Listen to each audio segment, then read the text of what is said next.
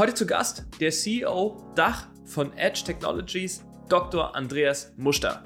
Ich liebe Immobilien, muss ich wirklich sagen. Und ähm, immer wenn wir nicht draußen sind, sind wir drin. Und immer wenn wir drin sind, sind wir Immobilie. Wir müssen, glaube ich, das Thema Digitalisierung vor dem Thema Cybersecurity sehen und natürlich auch vor dem Thema Energieverbrauch. Wir müssen viel, viel bewusster mit Energie umgehen.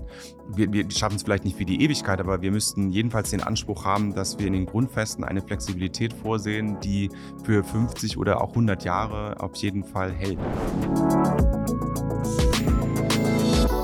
Herzlich willkommen beim Digitalwerk Podcast mit Michel Philipp Marun. Transformation und digitale Erfolgsgeschichten der Handwerks-, Bau- und Immobilienbranche.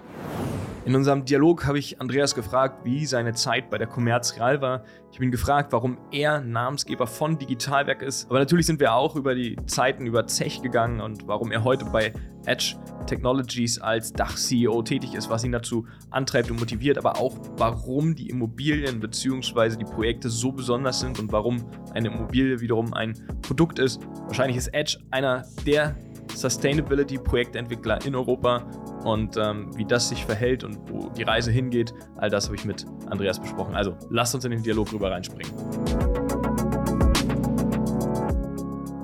Gegenüber von mir sitzt jemand, der aus dieser Branche kommt. Uns verbindet eine Branche, ein Name, aber mehr dazu erfahren wir gleich, ähm, wenn Andreas selber über sich erzählt, wo er herkommt, was er macht. Also herzlich willkommen erstmal, schön, dass du da bist. Danke dir. Erzähl doch vielleicht mal äh, die Story. Wir waren letzte Woche Mittagessen zusammen und du hast gesagt, den Namen äh, hast du schon mal gehört und warum ich deinen Namen geklaut habe, so indirekt. Ja, gut, warum du meinen Namen geklaut hast, also. kann ich dir natürlich nicht sagen, aber ähm, definitiv haben wir, ich würde sagen, 2018 ähm, für unser Labor einen Namen gesucht. Unser, ähm, das war ein oder ist ein Versuchsplatz, wo wir Use Cases ausprobieren wollten, die wir unseren Kunden, unseren Mietern äh, zugutekommen lassen wollten. Und wie so häufig, ähm, äh, nicht jedes äh, vermeintliche Kundenproblem ist wirklich ein Kundenproblem und auch nicht jede Lösung, äh, die geboten wird, löst dieses Problem tatsächlich. Und ähm, ja, dann haben wir halt irgendwie, ähm, es geht, ging uns oder ja, ging uns damals um Digitalisierung, ging uns um Nachhaltigkeit und es ging uns um eine Art Werkstatt, weil wir wirklich auch ähm, viel mit Technik rumprobiert haben. Und äh, so sind wir auf unseren Namen Digitalwerk gekommen. Wie du auf das Digitalwerk gekommen bist, hat sich bei mir bis jetzt immer noch nicht so richtig erschlossen. Was machst du denn in deinem Digitalwerk? Ja, das ist äh, natürlich eine, eine, spannende Gegenfrage. Aber so ähnlich, so ein bisschen Versuch äh, ist da schon auch bei uns mit drin. Ähm, wie du weißt, äh, versuchen wir natürlich die Transformation zu begleiten in der Immobilienbau- und Handwerksbranche. Bevor wir den Spannungsbogen, den wir hier gerade aufgebaut haben, Andreas, äh, lösen, was eigentlich und wo Digitalwerk bei dir vorkam, vielleicht erzählst du einfach mal, wo du herkommst, so ein bisschen. Ähm, was hast du studiert? Erzähl doch mal, wer du bist. Ähm, ich bin in Hamburg geboren, bin auch nach wie vor Hamburger vom Herzen her. Ich glaube, das ändert sich auch nicht. Ähm, lebe aber jetzt schon seit 2001 in Wiesbaden. Wir sind ähm, damals dem Ruf einer Freundin gefolgt, die gesagt hat, wenn du in Frankfurt arbeitest, dann musst du in Wiesbaden wohnen. Und das haben wir auch gemacht, ob das so stimmt oder nicht. Ich glaube, es gibt im Rhein-Main-Gebiet viele, die würden das anders sehen. Aber ähm, mich erinnert das immer so an mein erstes Auto. Ich habe irgendwie von meinem ersten selbst erarbeiteten Geld ein Ford Fiesta gekauft. Und äh, das erste neue Auto, was ich mir gekauft habe, war auch ein Ford Fiesta. Und dann saß ich in diesem Auto drin und habe gedacht, wieso fährst du eigentlich ein Ford Fiesta? Manchmal denkt man halt nicht nach. So, für mich war Auto irgendwie, okay, jetzt kaufst du ein neues und kaufst du natürlich einen neuen Fiesta. Und so ist es auch. In Wiesbaden sind wir irgendwie da geblieben und hatten erst eine Mietwohnung, haben wir uns die erste Wohnung gekauft, dann haben wir uns ein Haus gekauft, dann haben wir ein Haus gebaut und so sind wir immer noch da. Ich habe angefangen in der Commerzbank, habe äh, Jura studiert in Heidelberg, da habe ich auch meine Frau kennengelernt. Wir haben zwei Jungs, äh, 17 und 14. Ähm, habe sehr lange im Commerzbankkonzern in unterschiedlichen Stationen zugebracht die längste Zeit dann in der Commerz Real. Sachwertspezialist der Gruppe hat so rund 35 Milliarden Assets under Management. Real steht für Real Estate, Asset Management und Leasing. Man denkt so, dass es nur Real Estate ist, aber es ist tatsächlich auch das gesamte Leasinggeschäft der Commerzbank-Gruppe wird dort abgewickelt. Ähm, Mobilienleasing heißt alles, was sich bewegt, können ähm, Druckerstraßen sein, können aber auch Privatjets sein und solche Sachen. Also durchaus auch ein spannendes ähm, Thema, aber vornehmlich geht es um Immobilien und ähm, Photovoltaik, Wind, solche Geschichten. Ähm, war dort siebeneinhalb Jahre dann CEO. Wir haben einen wirklich günstigen Zyklus erwischt, muss man sagen, aber haben, glaube ich, gemeinsam als Team auch das Beste draus gemacht. Ähm, Bombenzeit, ja. Ja, war eine, war eine coole Zeit, hat sehr viel Spaß gemacht. W wann warst du da? Ähm, ich bin im Juni 2020 dann gegangen. Okay. Ja, war eine grandiose Zeit. Ja, also ich bin im Dezember 2009 als Finanzvorstand gekommen und bin dann im Januar 13 CEO geworden und bin im Juni 2020 dann gegangen. Also wenn es am schönsten ist, sollte man ja auch aufhören, Ja, bekanntlicherweise. genau so ist das. Hast du gut abgepasst. Okay. Ähm, aber dabei blieb es ja nicht, aber wahrscheinlich so in der Commerzbank-Zeit ist dann das Thema äh, Real Estate für dich präsenter geworden, weil vom Jurastudium und heute sitzen wir hier und reden über die Bau-Immobilienbranche, Projektentwicklung gleich auch noch. Schon ein Gap dazwischen. Es bestätigt so ein bisschen, dass wir haben irgendwie ähm, kurz vor meinem Abitur bei meinen Eltern gesessen. Die hatten Freunde zu Besuch und ähm, meine Eltern haben beide Betriebswirtschaftslehre studiert, mein Bruder auch. Und dann ging es um die Frage, Andreas, was machst du denn? Und dann sagte irgendein Freund meiner Eltern, studier doch Jura, dann kannst du alles machen. Ähm, ich hatte lange Zeit gedacht, das stimmt gar nicht, weil jetzt, wenn du mich so auf den Gedanken bringst, jetzt sitzen wir hier Ja. und ich habe tatsächlich in meinem Leben jetzt schon relativ viel gemacht. Ähm, ich bin immer schon ein Zahlenmensch gewesen und immer schon sehr unternehmerisch ähm, äh, unterwegs gewesen. Immobilie faszinierte mich mein Leben lang. Meine Eltern sind sehr immobilienaffin, hatten auch viele oder haben auch viele Immobilien und ähm, das hat mich nicht mehr losgelassen. Und dann war es ja irgendwann so, dass ich länger in der Immobilienbranche war als im Banking. Und dann habe ich für mich entschieden, ich bin eher ein Real Estate-Mensch als ein Banker.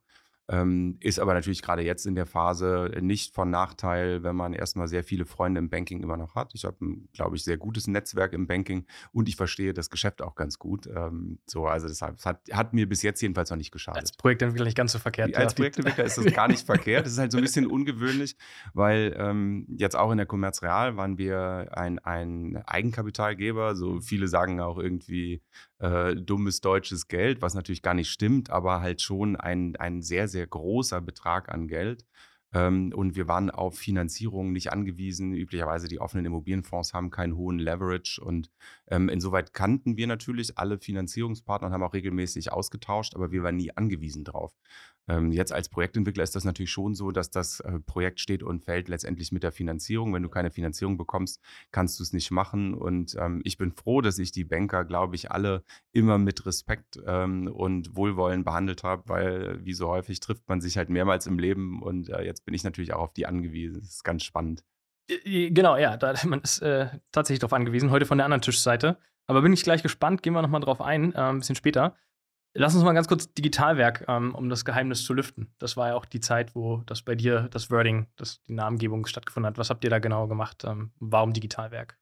Naja, es ist, ähm, also ich glaube, die Immobilienbranche hat ähm, viele Herausforderungen, aber Digitalisierung und Nachhaltigkeit gehört definitiv auch dazu, kannst du auch gar nicht trennen. Beide Themen ähm, wollten wir da verproben. Ähm, das Thema Nachhaltigkeit hat zum Beispiel auch was mit Flächeneffizienz zu tun.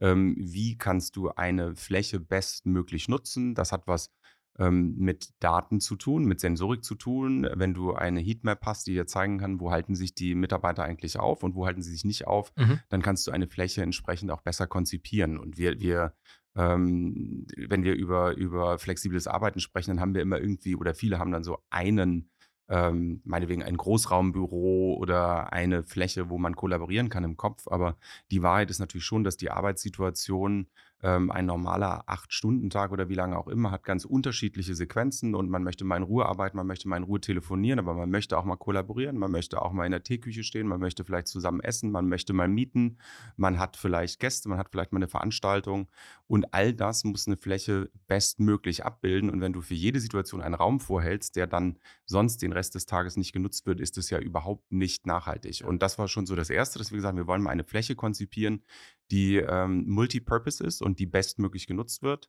Ähm, wir haben sehr viel mit Licht ausprobiert zum Beispiel. Du hast vielfach in Immobilien sehr, sehr tiefe Flächen und ähm, je weiter du weg vom Tageslicht bist, desto weniger darfst du diese Fläche als Arbeitsplatz nutzen.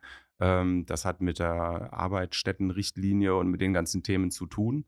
Ähm, es ist aber sehr, sehr spannend, wenn du mit Human-Centric Light arbeitest, also mit einem Licht, was die Tageslichtsituation des ganzen Tages nachbildet, ähm, war es bei uns so, dass Mitarbeiter in diesen Räumen lieber gearbeitet haben, als in dem, wo wirkliches Tageslicht Okay, war. das ist spannend. Ja, das weil du hast, ähm, dann kommt mal die Sonne raus, dann ist es Mhm. wahnsinnig hell, dann bist du geblendet, dann musst du irgendwie die Shades runterziehen. Absolut. Ähm, dann ist es aber einmal wieder dunkel, dann musst du das Licht anmachen, ähm, dann ist die Sonne weg, dann machst du die Shades wieder hoch, ähm, dann hast du irgendwie so ein diffuses Licht, also machst du dann das Licht doch wieder an, dann hast du so eine Mischung aus künstlichem und natürlichem. Ja. Und dieses Human-Centric Light, ähm, das, äh, das bildet die perfekte Beleuchtung zu jeder Tageszeit Zeit, ja. nach. Ähm, das kommt ursprünglich äh, von den Olympischen Spielen 2014. Da wurde es, glaube ich, das erste Mal an Athleten ausprobiert, um Okay. zu versuchen, die in der deutschen Zeitzone zu halten, damit die jetzt durch den, durch den Jetlag dann nicht irgendwie in ihrer Leistungsfähigkeit beeinträchtigt werden.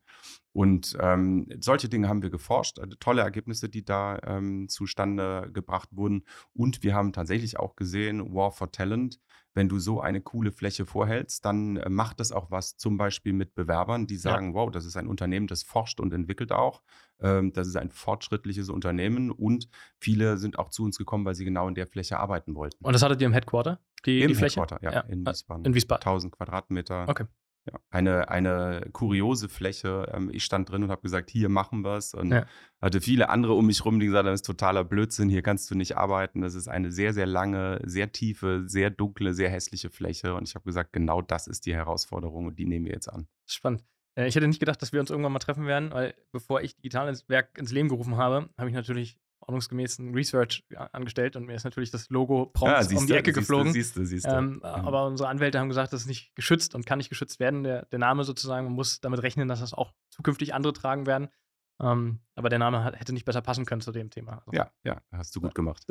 Kann ich zurückgeben. Sehr gut gemacht. Also haben wir gut gemacht. Ähm, jetzt ist die Selbstbeweihräucherung auch vorbei. Danach kam nächster Meilenstein bei dir, nämlich Zech. Ähm, Zech ist ja nun nochmal ein ganz anderer Sprung von Real Estate Banking, Real Estate äh, zu Bau, Projektentwicklung. Erzähl mal, wie war die Zeit dort? Weil da hast du auch eine Weile verbracht.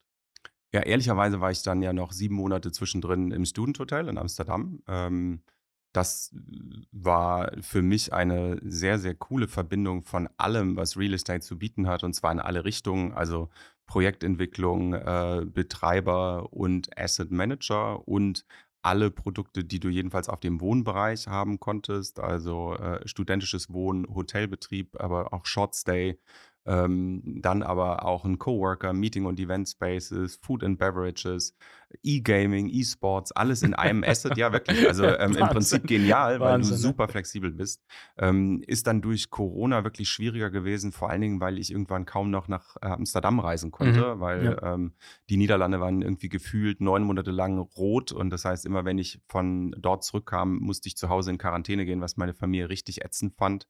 Ähm, und dann bin ich in der Tat zu Zech gegangen. Zech äh, aus meiner Sicht ähm, mit das Spannendste und ähm, Beste ist immer relativ, aber eine tolle Gruppe. Der Kurt Zech hat ein, ein beeindruckendes, ähm, einen beeindruckenden Konzern zusammengestellt von ähm, sehr, sehr unterschiedlichen Unternehmen der Wertschöpfungskette der Immobilienbranche. Ja. Ähm, ist der größte Projektentwickler in Deutschland, ist aber auch eins der größten Bauunternehmen und hat aber mit der Zech Umwelt zum Beispiel auch ein, ein äh, absolut zukunftsfähiges Unternehmen im, im Sinne von Cradle to Cradle, ähm, im Sinne aber auch von sekundäre Rohstoffe generieren.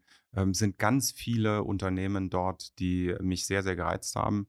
War eine unheimlich bereichernde Zeit. Ich fand es vor allen Dingen spannend, ähm, sowohl auf der Bauseite als auch auf der Projektentwicklungsseite zu Mhm. sein, weil im Vorstand der Zech Group sitzen sowohl die Baukollegen als auch die Ah ja, okay. Projektentwicklungskollegen. Da kommen alle zusammen. Da kommen alle zusammen Okay. und das Mhm. ist schon lustig. Manchmal spricht man sogar über das gleiche Projekt, einmal aus der Bauseite, einmal aus der Entwicklerseite.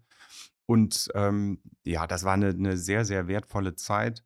Was ich dort halt nicht gemacht habe, ist, dass ich mein eigenes Unternehmen geleitet habe. Ich Mhm. war halt nicht CEO eines Unternehmens, sondern ich war ähm, Teil eines Management-Teams und habe ähm, eher mittelbare Managementaufgaben gehabt, weil jedes Unternehmen ein eigenes Unternehmen war, für das ich verantwortlich war. Und wollte gerne wieder unmittelbarer äh, das eigene Team um mich haben. Und ich muss auch ehrlich sagen, am meisten Spaß bringt es mir, Geschäft zu machen, selber Geschäft zu machen, ähm, sich zu überlegen, ähm, was könnte, wo könnte es eine Opportunität geben, ähm, wie müssen wir uns aufstellen, um sozusagen da auch zum Zug zu kommen. Es ist unheimlich wichtig, die Stakeholder Map genau zu antizipieren und zu wissen, wer hat eigentlich was zu sagen, ähm, wer ist relevant, wen muss ich abholen, aber natürlich auch, wie schaffe ich es, dass sich das rechnet und dass das langfristig erfolgreich wird, wie bekomme ich die, Investi äh, die Investoren hinter mir versammelt? Und äh, ich liebe das einfach. Ich liebe das immer schon. Ich bin irgendwie eine Lean Clean Deal Machine, nenne ich mich gerne. ähm, und äh, Das das freue ich auch mich geil. jetzt total. Das habe ich auch noch nicht gehört. Sehr, sehr, sehr spannend. Wie groß ist äh, Zech so gewesen zum, zum Abschluss, als du da raus bist dann? Als jetzt als, Als Gesamtgruppe, Ja, als also Gesamtgruppe? ja, 14.000 Mitarbeiter hat die Gruppe inzwischen. Also im Projektentwicklungsgeschäft ähm, berichten sie, glaube ich, selber schon über 12 Milliarden Bauvolumen auch. Rund äh, 3 Milliarden auf jeden Fall. Ist schon eine Ist ja sehr, groß, ja. sehr große, ja, und trotzdem ähm, sehr familiär geführt und Mhm. schon, schon ein, ein ganz tolles Unternehmen. Und hier noch ein kurzer Werbehinweis. Die Tore zur Bau 2023 öffnen sich wieder. Vom 17. bis 22. April 2023 ist es wieder soweit. Es ist die Weltleitmesse für Architekten, Materialien und Systeme. In den sechs Tagen kommen wieder alle zusammen, die am Planen, Bauen und Gestalten von Gebäuden beteiligt sind. Dazu gehören Planer, Architekten, Investoren, Handwerker, die Industrie, aber auch Startup-Gründer. Es wird sich branchenübergreifend ausgetauscht. Damit ihr mal einen Eindruck bekommt, wie groß die Bau eigentlich ist, hier mal ein Zahlen- und Faktencheck. 250.000 Besucher in sechs Tagen auf dem Messegelände. Davon 68.000 aus Planungs- und Architekturbüros. Und über 2200 Hersteller erwarten euch mit den neuesten Trends und Know-how aus der Branche. Wir werden auch da sein und ich bin jetzt schon auf den fantastischen Austausch und neue Geschichten aus der Branche gespannt. Also jetzt Tickets sichern unter www.bau-münchen.com. Ja, das finde ich so spannend in der Branche, in der wir unterwegs sind. äh, Ob du mit einem Hersteller sprichst, ne? also Familie Knauf als Beispiel oder Fischer oder so, also sehr viele große Unternehmen, die äh, jenseits der Milliarde einfach unterwegs sind ähm, und immer noch so authentisch und familiengeführt sind. Finde ich, Ja. find ich in der Branche schon sehr, sehr, sehr spannend. Ähm, bei, bei Zech finde ich es spannend, aber vielleicht hast du da noch ein paar Sachen, wie du es erlebt hast, die, die Brücke zur Digitalisierung. Ähm, Zech ist ja auch, glaube ich, auch bekannt, dass sie relativ viel in Startups investieren, über verschiedenste Fondsvehicles auch aktiv sind. Ähm, wie war das für dich? Ähm, hattest du damit Berührungspunkte? Ja, absolut. Ich war, die, die Bitstone gehörte sozusagen auch mit in meinen Verantwortungsbereich. Ähm, die Art Invest ist vor allen Dingen in der Gruppe das Unternehmen, was äh, sehr, sehr fortschrittlich ist, ähm, auch wieder bei den Themen Nachhaltigkeit und Digitalisierung. Und ähm, mit den Kollegen habe ich sehr, sehr intensiv zusammengearbeitet, äh, mit den Bitstone-Kollegen auch. Äh, ein unheimlich spannender, ähm, also aus meiner Sicht ein, ein spannender Bereich der Immobilienbranche, weil da geht es letztendlich um die ausgelagerte Forschung und Entwicklung und da geht es zum einen um äh, den Know-how-Transfer, erstmal zu verstehen, was gibt es denn da alles, zum zweiten aber natürlich auch mit seinem eigenen Know-how zu versuchen, bestimmte Geschäftsmodelle zum Erfolg zu bringen. Ähm, und der Manfred Held und der Kai Panitzky, zwei auch unheimlich kluge und nette Leute, mit denen man auch einfach viel Spaß haben kann. Ich war über ein Jahr im Investmentkomitee von Bitstone, habe da viele spannende PropTechs kennengelernt und ja, ganz relevanter, ganz relevanter Bereich der Gruppe auf jeden Okay, Fall. okay, spannend. Das ist ja auch mal eine Frage, ne? Also ist das so Top-Management getrieben und nur dann wird es relevant oder Mhm. ist, wird das gelebt dann auch ähm, oder nur mit Pressure sozusagen? Ähm, aber für die, die äh, mehr über ähm, Bitstone erfahren wollen, Kai war auch schon mal im Podcast, also ein paar Folgen also, zurück. Ja, Äh, Grüße gehen raus an, genau, an, an Kai. an- Kai. Ja, auf jeden Fall. Ähm, spannend. Und dann, ähm, Zech war auch sozusagen irgendwann Haken hinter für dich äh, gedanklich. Und jetzt hast du gerade schon dich selbst so ein bisschen beschrieben als Sachen selber vorantreiben. Ähm, und ich glaube, jetzt kommt der Begriff Edge ins Spiel. Ja, ich, also das Schönste, was dir passieren kann, ist, wenn du für ein Produkt verantwortlich bist, ähm, was du zu 100% weiterempfehlen kannst, was, ähm, wenn, wenn das dann noch gepaart ist mit einem Unternehmen, was zu 100%, das klingt jetzt vielleicht so ein bisschen viel, aber ich würde mal sagen, zu 100% dein, dein Wertekanon teilt, ähm, wenn du auf ein Team triffst, das ähm, Bock hat, das Spaß hat, das klug ist, das ähm, unternehmerisch ist, das unprätentiös ist, ähm, ja, dann ist das, würde ich jetzt für mich sagen, genau das Umfeld, in dem ich mich im Moment wohlfühle. Wir haben aus meiner Sicht die Lösung für sehr, sehr viele Herausforderungen, die die aktuelle Zeit bringt. Auch da wieder das Thema Nachhaltigkeit, das Thema Smartness, aber natürlich auch das Thema Homeoffice, die Bedrohung des Offices der Zukunft. Wir sprechen von Work-Life-Integration. Ähm, von, von New Work. Wir haben viele Themen, die wir gleichzeitig bearbeiten müssen. Und ich habe noch niemanden getroffen, der unser Unternehmen oder unsere Projekte kennengelernt hat, der danach nicht gesagt hat, wow, ihr habt die Dinge wirklich verstanden und ihr habt sie auch zu einer Zeit verstanden, wo andere es noch nicht verstanden haben. Und das ist auf jeden Fall auch ein Verdienst von unserem CEO, von, von Kuhn, von Ostrom, der seit 25 Jahren aus meiner Sicht einer der Vordenker der Branche ist. Und Mhm. diese Kultur, die lebt das Unternehmen. Darauf sind alle unheimlich stolz. Und das bringt einfach Spaß. Das ist, ähm, das ist was ganz Besonderes, wenn man vorne mitgestalten kann und wenn das inzwischen auch äh, geglaubt wird. Es ist bei uns so, dass wir jetzt im Umgang mit internationalen Investoren sehen, dass die ganz bewusst uns raussuchen und sagen, wir wollen mit euch investieren und jetzt auch noch in diesem Zyklus. Wir, wir diskutieren in diesen Wochen mit mehreren internationalen Investoren, die sagen, wir wollen auf jeden Fall mit euch zusammenarbeiten und ihr bietet genau das Produkt an. Und das muss man ja auch sagen, das, was wir jetzt angehen im Jahr 2022, 2023, das ist fertig im Jahr 2027, ja. 2028, vielleicht 2030. Aber es liegt daran, weil ihr einfach so große Projekte baut. Ja, klar. Ja, natürlich, aber weil, weil wir auch die, die Planungszyklen, die sind ja sehr, sehr lange und bis du dann tatsächlich deine Baugenehmigung hast und bis du dann wirklich loslegen kannst, das dauert ja schon mal Jahre.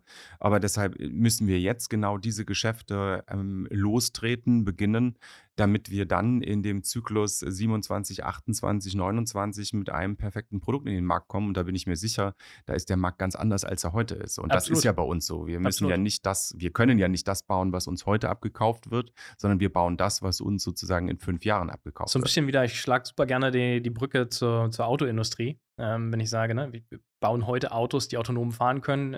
Der Mensch ist noch nicht so ready, äh, um, um die zu akzeptieren und zu nutzen. Und so ähnlich versuche ich jetzt mal die Brücke zu bauen für die, die zuhören da draußen. Ja. Ähm, wir, wir, sprechen hier über eine Immobilie, die anders ist. Also wir reden über ein Produkt. Absolut, das fand ich super ja, spannend. Ja. Also ich glaube, dass wenige Menschen das Gebäude, die Immobilie als Produkt wahrnehmen und viel mehr als es ist, äh, es ist ein Haus, ein Gebäude. Ähm, aber ich finde, es ist ein großer Unterschied zwischen Gebäude und äh, Produkt. Hundertprozentig. Also ich glaube, der, der erste Unterschied ist, äh, das Produkt wird idealerweise konsequent vom Kunden gedacht. Und mhm. bei uns ist so, alles das, was wir bei Edge tun, ist vom Kunden gedacht. Jetzt mhm. ist bei uns der Kunde ja, das ist ja eine Stakeholder-Map eher, als dass wir einen Kunden haben. Wir haben die äh, Gesellschaft drumherum sozusagen, die Society, in denen wir dieses Projekt reinbauen. Da muss es funktionieren. Wir haben aber natürlich genauso den zukünftigen Eigentümer, wir haben den zukünftigen Nutzer, wir haben den zukünftigen Mieter, was ja möglicherweise auch auseinandergeht. Und ähm, dann haben wir die ähm, Einzelhändler meinetwegen, die in unseren Flächen Geschäft machen wollen und ähm, alle diese Belange, die versuchen wir konsequent zu bedenken. Und mhm. dann kommt halt noch das Thema Nachhaltigkeit mit dazu. Auch das müssen wir konsequent denken.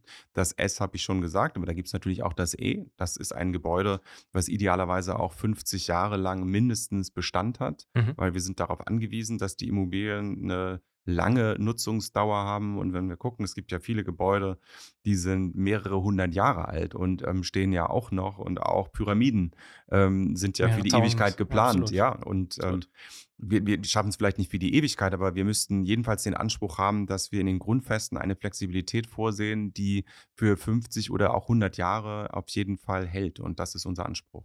Denkt ihr dann über den Rückbau überhaupt noch nach? Weil der Zyklus ist länger. Weil wir es nicht mehr erleben.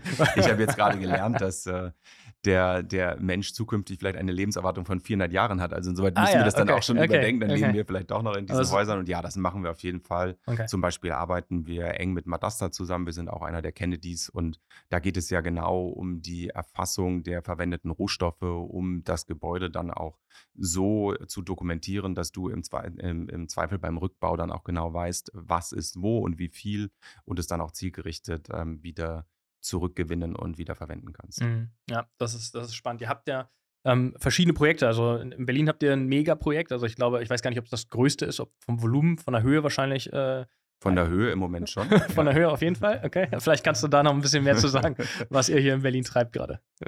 Naja, wir haben zwei äh, Schwerpunktmärkte in Deutschland. Das sind Hamburg und Berlin. Und in Berlin mit dem Eastside Tower bauen wir an der Warschauer Straße ein aus meiner Sicht ähm, herausragendes Gebäude. Aber muss ich natürlich auch sagen. Wir sind wieder bei der Selbstbeweihräucherung. Ja, ich weiß schon, aber wenn du solche Fragen stellst, kann ich nichts dafür. Die, ähm, das ist das zweite Gebäude mit Bjarke Ingels, äh, ja. mit dem ich in Berührung bin. Aus alter Funktion haben wir den Omniturm damals gekauft. Ich glaube, das war das erste Bjarke Ingels Gebäude in Deutschland. Ich weiß gar nicht, ob das jetzt das zweite ist tatsächlich, aber es ist ähm, ein absolut modernes, konsequent vom Kunden gedachtes Gebäude. Ähm, es wird der ganzen Region einen unheimlichen Mehrwert liefern. Es gibt ja auch sehr viele äh, Flächen, die der Öffentlichkeit zugänglich gemacht sind. Es gibt ein Kunstprojekt dort, ein europäisches. Es gibt so viele Dinge. Ähm, wir nehmen das mit dem S auch wirklich ernst. Und zwar nicht, weil wir müssen, sondern weil wir wollen, weil du willst auch so ein Gebäude nicht einfach irgendwo hinstellen und äh, die Leute fremdeln, sondern idealerweise ist es ja so, dass es irgendwann da ist und die Leute sagen, wow, das ist einfach cool. Ich kenne das aus eigenem Erleben. Meine erste Projektentwicklung war die Elbphilharmonie in Hamburg. Ähm, das war damals ja ein Joint Venture mit Hochtief zusammen und da gab es so viel Gegenwind in der das Zeit. Das war zu Ze Zechzeiten? Das war oder? zu Kommerzrealzeiten. Kommer- okay. Ja, das war Okay. tatsächlich 2009 das erste Projekt, was Ja. ich verantwortet habe. Und ähm, da gab es natürlich auch viele Anfeindungen, auch gerade je länger es sich dann hinzog und je teurer es wurde. Aber ähm, schon auf dem Eröffnungskonzert war dann auf einmal klar, was das bedeutet oder Ja. was auch ein Gebäude machen kann. Ja. Und wenn man jetzt die Hamburger fragt, dann sind die allermeisten, glaube ich, unheimlich stolz auf ihre Elbphie. Und das Ja. hat sich dann auch irgendwie gelegt. Ich finde, es ist wichtig, dass es Bürgerbeteiligung gibt und ich finde wichtig, dass man alle Stakeholder abholt. Aber ähm, irgendwann muss man als Projektentwickler auch ein bisschen weiterdenken und ähm, muss darauf vertrauen, dass das, was man dann dort schafft, äh, tatsächlich auch angenommen wird. Darauf muss man hinarbeiten. Dafür gibt es viele Dinge, die du tun musst. Und äh, dann musst du aber halt auch etwas schaffen, was so cool ist, dass die Leute auch eigentlich gar nicht anders können, als irgendwann zu sagen, wow, das ist einfach geil. Das Ja. ist, gefällt mir. Ich weiß nicht, ob wir das in, in Berlin geschafft haben mit dem Berliner Stadtschloss äh, sozusagen, aber Weiß ich ehrlich gesagt auch nicht. Finde ich Ja, aber. Spannende, spannende Frage, also nicht Ja. um dem Eigenlob, aber weil Elbphilharmonie bin ich voll bei dir, würde ich auch behaupten. Ich habe äh, auch sehr, sehr enges Netzwerk in Hamburg, dass die Leute dort eben sagen, das ist, das Ding kann was, ne? Das Mhm. Produkt, das ist. Wahnsinn, was das Ding kann. Ähm, beim Berliner Stadtschloss weiß ich nicht, ob uns das gelungen ist. Ähm. Ich weiß, äh, ich kann es dir tatsächlich auch noch nicht sagen. Ähm, was ich aber ähm, oder warum ich das Berliner Stadtschloss so gerne zitiere, ist, ähm, wir sehen ja im Moment, dass der Denkmalschutz und die Nachhaltigkeit sich sehr, sehr häufig ausschließen. Ja. Ähm, weil der Denkmalschutz sagt, du darfst da eigentlich nicht ran. Eine Immobilie, die aber überhaupt nicht nachhaltig ist und die vor allen Dingen auch in der Flächeneffizienz eine Katastrophe ist. Und es gibt tatsächlich leider Gebäude, die kannst du auch nicht refurbischen sinnvoll. Ähm, da werden wir dann trotzdem gezwungen, Dinge zu verschlimmbessern für die nächsten zehn Jahre, sehr, sehr viel Geld zu investieren in ein Produkt, was einfach nicht cool ist. Ja. Und ähm, ich glaube, der Denkmalschutz, der dient ja vor allen Dingen ähm, Zeiten zu konservieren und äh, Geschichte zu konservieren. Ähm, und das hat natürlich auch viel mit der Ästhetik zu tun, mit dem Gebäude, wie es aussieht. Und ähm, das Berliner Stadtschloss zeigt jedenfalls, dass du diesen Effekt hinbringen kannst mit einer nagelneuen Immobilie. Und ähm, insoweit sage ich immer, ich stehe zu 100 Prozent dabei, dass man Stadtbilder aufrechterhalten soll für die Nachwelt und damit auch unsere Kinder und Enkelkinder ähm, dieses Gefühl von, von Historie mithaben, weil, weil das ist etwas, worum uns die Amerikaner total beneiden. Beneiden. Die haben das nicht. keine, keine kaum Ähm, Historie, ja. Aus meiner Sicht ist es aber viel konsequenter, in Zweifelsfällen zu sagen, wo eine Immobilie leider am Ende ihres Lebenszykluses ist, zu sagen, wir gehen den Stadtschlossweg und bauen es ähm, originalgetreu neu auf mit neuester Technik und dann aber auch mit effizienten Laufwegen und mit einem äh, Gebäude, was dann idealerweise zu 100 Prozent genutzt werden kann. Mhm. Als halt diesen anderen Weg zu gehen. Aber ähm, da müssten wir jetzt mit dem Nutzer sprechen, ob das praktisch auch so funktioniert, das weiß ich nicht. Ich finde, von außen sieht es wunderbar Ja, aus. Absolut. Fall. Ich, Also ich fahre sehr gerne vorbei. Ich auch. Äh, ist ja wirklich von, wo wir hier gerade aufnehmen, fußläufig. Ja. Wir können ja fast hier rüber gucken. Ein sehr schönes Objekt geworden, sehr schönes ähm, Gebäude, Produkt äh, der ganz anderen Art. Und ähm, wenn wir über das Thema digital sprechen, wie siehst du das in der Branche? Du hast gesagt, dass sich schon gewisse Sachen ausschließen einfach am Markt. Ähm, wie siehst du es mit Digitalisierung? Äh, Kriegsfuß oder also die Branche, nicht du mit Digitalisierung, die Branche noch? Naja, also ich, ich finde, Digitalisierung ist absolut wichtig. Wir ähm, erleben in jeder Alltagssituation, wie wichtig Digitalisierung ist. Und ähm, ich liebe zum Beispiel das iPhone. Und wenn man sieht, was das iPhone alles an Geräten ersetzt hat, das ist ja unglaublich. Ich bin ein absoluter Spotify-Jünger. Ich äh, liebe Musik. Und früher habe ich mir Platten und dann CDs gekauft. Und also ganz früh habe ich noch äh, mit meinem Kassettenrekorder aus dem Radio Kassetten aufgenommen. Ja, okay. Ähm, und wenn man sich das überlegt, wie anstrengend es war, ich habe manchmal stundenlang vorm Radio gesessen, um mein Lieblingslied zu finden. Ja. Also um es irgendwie, ich habe unterschiedliche Sender immer durchgehört. Ja. Jetzt haben wir Spotify, ich liebe das einfach. Weißt du, du kannst irgendwie, oder du hörst mal im Radio wieder was und sagst, boah, geil, das habe ich ja 20 Jahre nicht gehört, das Lied, und lädst es dir halt runter. Und diese Experience, die würde ich natürlich unseren Mietern und Nutzern auch gerne gönnen, dass du Mhm. mit einer Immobilie wirklich eins wirst. Und dass du, also wir träumen häufig von Use Cases, die aber nicht funktionieren, weil sie einfach nicht Spotify-like sind. Wenn du irgendwie fünf Apps hast und äh, die sich dann ständig aktualisieren und dann geht es irgendwie nicht und dann brauchst du ein Kennwort, das hast du gerade nicht zur Hand und wie auch immer, das ist ja keine Spotify-Experience. Sondern es wäre schon, dass du ähm, eine multidimensionale Immobilie hast, die idealerweise sozusagen ein Digital Twin hat, wo auch alle Daten sind, aber die natürlich auch ein Digital Twin für den Nutzer hat, wo er einfach alle Funktionalitäten dieses Gebäudes ähm, en passant und intuitiv abgreifen kann. Mhm. Das wäre das, wär das Thema. Ähm, was wir aber im Moment sehen, wir haben die letzten Jahre alle sehr diffus, nicht einheitlich, sondern jeder für sich an irgendwelchen Use Cases und Apps und sowas rumgewerkelt. Ähm, und es ist eine gewisse ähm, Nüchternheit eingetreten, würde ich sagen, oder Ja, ein neuer Realismus, Ja, dass man ja. sieht, so. Neuer ähm, Realismus ist ein gutes Wort. ja, also so wahnsinnig geil ist es jetzt noch nicht überall und wir haben auch noch nicht die perfekte Lösung. Und ähm, ich glaube, vielleicht muss man auch nicht alles machen. Also Beispiel ähm, Zugänge. Ganz zum Schluss wirst du wahrscheinlich immer einen Schlüssel brauchen, weil wenn es keinen Strom gibt ähm, und du kommst in deine Immobilie nicht rein und du kommst nicht raus, ist natürlich eine Vollkatastrophe. Und äh, wenn immer wir Use Cases haben, die nur on top kommen, aber die nichts ersetzen, dann, dann ist die sozusagen der Business Case auch schon immer ähm, schwieriger, als wenn du wirklich etwas ersetzt oder wenn du fünf Sachen durch eine Sache ersetzt, dann sparst du natürlich Geld. Das iPhone hat ähm, die Kamera ersetzt und hat das Radio ersetzt und weiß nicht, hat die Wasserwaage ersetzt und natürlich sowieso das Telefon und den Computer und was. Es hat ja so viele Sachen, das ist natürlich ein geiler Business Case. Dann kannst du für ein iPhone meinetwegen auch 1200 Euro bezahlen. Das ist dann immer noch günstiger, als wenn du diese ganzen Geräte. Devices, die wir damals alle hatten, äh, wenn du die heute nicht mehr brauchst. Ja. Ähm, wenn du das so in einer Immobilie hättest und wenn du viele Dinge abwählen könntest durch so etwas, dann wäre der- dieser Business Case ja auch da. Das ist aber im Moment nicht so, sondern es kommt immer eher noch was on top. Und ähm, dann kommt das Thema Cyber Security dazu. Aus meiner Sicht sind wir da ähm, im Moment noch etwas blauäugig. Mhm. Ähm, das hat natürlich riesig Potenzial, Erpressungspotenzial. Wir sehen das jetzt bei vielen Unternehmen. Ähm, und ich befürchte, es gibt schon viel, viel mehr, aber nicht jeder Erpressungsversuch wird auch öffentlich gemacht. Wir haben es aber ja auch bei Krankenhäusern gesehen, die nicht mehr operieren konnten oder die Krankenakten nicht mehr aufrufen konnten. Und ähm, es wäre natürlich auch schlimm, wenn man in eine Immobilie nicht mehr reinkommt oder wenn jemand ähm, die, Kontrolle, ja. Immobilie, äh, die Kontrolle über die Immobilie übernimmt und ähm, im Winter auf einmal auf 5 Grad runterheizt oder im Sommer auf 40 Grad hochheizt Ja. oder so. Also wir müssen, glaube ich, das Thema Digitalisierung vor dem Thema Cybersecurity sehen und natürlich auch vor dem Thema Energieverbrauch. Wir müssen Mhm. viel, viel bewusster mit Energie umgehen. Und ähm, viele der Use Cases fußen ja irgendwie auch auf der Datenerfassung und dann hast du halt einen Haufen Daten, aber Daten sind nur wertvoll, wenn du sie erstmal natürlich transparent machst und wenn du dann daraus auch etwas managen kannst. Und ähm, wenn nur Daten kommen und keiner braucht sie, dann brauchst du sie nicht zu generieren und dann brauchst du vielleicht auch keine 3000 Sensoren in einem Gebäude, äh, sondern weniger. Und insoweit will ich jetzt beim Thema Digitalisierung sagen, auch wieder rein vom Kunden gedacht, coole, intuitive Use Cases, Spotify-mäßig und dann ist weniger mehr. Lass ich mal ganz kurz so stehen. Weniger ist mehr, absolut, abs absolut. Aber ich glaube, in der Branche ist das halt noch nicht so angekommen. Ne? Ähm, ich weiß nicht, woran es liegt. Du hast Bei ja uns jedenfalls ist es angekommen. Das ist doch das Wichtige. also, genau, die, die, die Mhm. junge Generation sozusagen, die noch ein paar Jahre hier vor sich hat, die Branche zu, zu gestalten. Ne? Das ist ja auch schon eine Frage. Also, warum sucht man sich so eine Branche aus? Warum investierst du deine Lebenszeit in, in, diese Branche rein? Das äh, Ich liebe Immobilien, muss ich wirklich sagen. Und ähm, immer wenn wir nicht draußen sind, sind wir drin. Und immer wenn wir drin sind, sind wir Immobilie. Ähm, vielfach wird in der öffentlichen Perzeption ja nur über Wohnen gesprochen. Und irgendwie wir sind die Leute, die dafür sorgen, dass Menschen nicht mehr in der Stadt leben können.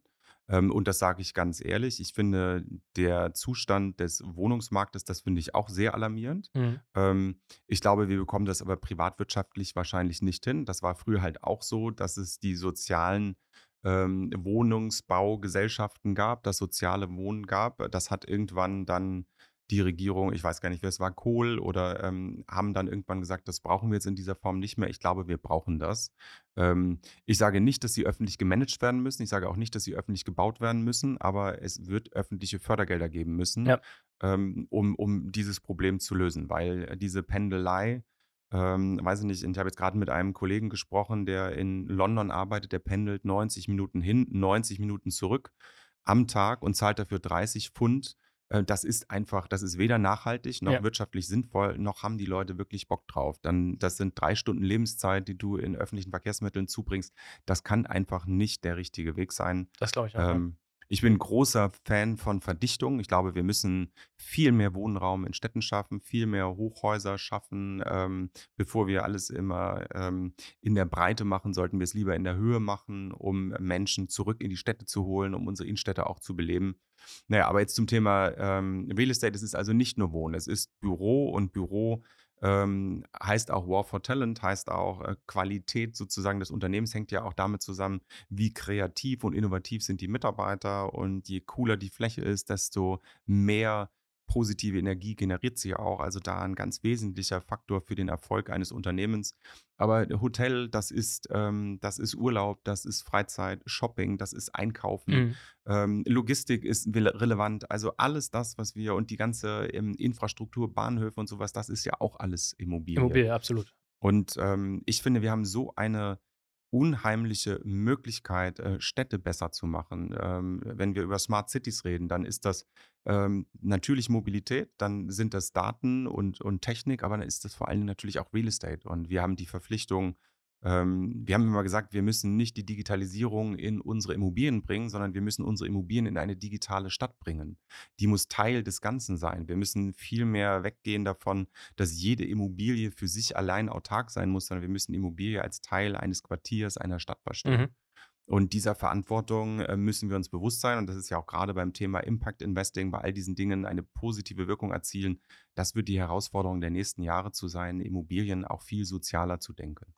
Äh, das ist eine große Herausforderung, eine große Aufgabe, aber ich sehe halt eine große Chance drin. Äh, ne, heute irgendwie mit, mit Anfang 30 zu sagen, da ist noch so viel Luft nach oben, so viel Potenzial.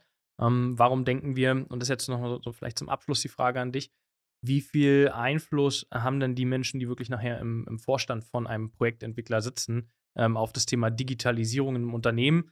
Ähm, lässt man den Raum den Mitarbeitern oder kommt dann doch von oben der, der Vorstand im Zweifel und sagt so, nee, erschlagen wir, Kosten Nutzen oder auch nicht verstanden vielleicht. Und deswegen hinkt die Digitalisierung etwas hinterher.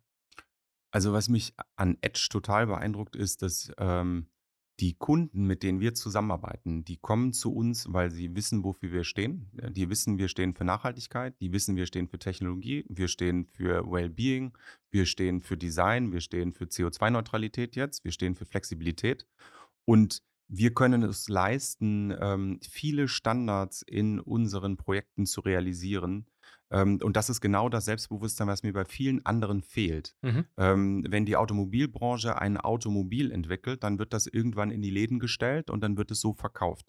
Ähm, die Immobilienbranche nimmt sich dieses Privileg nicht, obwohl wir natürlich auch viele Dinge am besten verstehen. Wir verstehen, wie eine Bodenplatte sein muss, wir verstehen, wie Licht sein muss, wie Luft sein muss, ähm, wie die Raumtemperaturen sein müssen, wie die Gesamtzuschnitte einer Immobilie sein müssen. Und trotzdem lassen wir uns von allen möglichen Leuten ständig immer wieder reinquatschen. Und ähm, das gefällt mir sehr, sehr gut. Dass bei Edge gibt es bestimmte Parameter, die müssen erfüllt sein, weil sonst ist das kein Edge-Gebäude. Okay. Und wenn der Kunde das nicht möchte, dann arbeitet der Kunde halt nicht mit uns. Aber das Tolle ist, die Kunden kommen gerade deshalb, weil die das erkannt haben und weil sie es gerne möchten. Also nicht aus der Arroganz heraus, sonst möchte ich den Kunden nicht, sondern aus der, Nein, aus dem, glaubt weil es richtig ist. Ja. Wir sind davon überzeugt, dass das richtig ist und wir haben es geschafft, unsere Kunden davon mhm. zu überzeugen. Und das finde ich ähm, etwas ganz Besonderes und macht uns auch alle stolz bei Edge, dass wir diesen Anspruch haben und dass unsere Kunden den auch mitgehen. Dann lasse ich das genauso am Ende stehen. Vielen, vielen Dank, dass du dir die Zeit genommen hast. Äh, total spannend, wie ihr als Edge die, die Immobilie, das Produkt seht. Ich glaube, da müssten wir noch tiefer abdriften. Aber ich bin gespannt, wenn das äh, Projekt in Berlin abgeschlossen ist. Dann würde ich gerne noch mal Ich lade dich ein zum, zur Eröffnungsfeier. Danke dir sehr für die Einladung. Ähm, liebe Zuhörerinnen und Zuhörer, vielen Dank, dass ihr wieder eingeschaltet habt. Wenn ihr äh, die Folge nicht hören konntet oder die nächste nicht hören könnt, dann geht einfach auf digitalwerk.io. Da findet ihr zu jeder Folge auch ab jetzt die Blogs. Also bis zum nächsten Mal. Danke.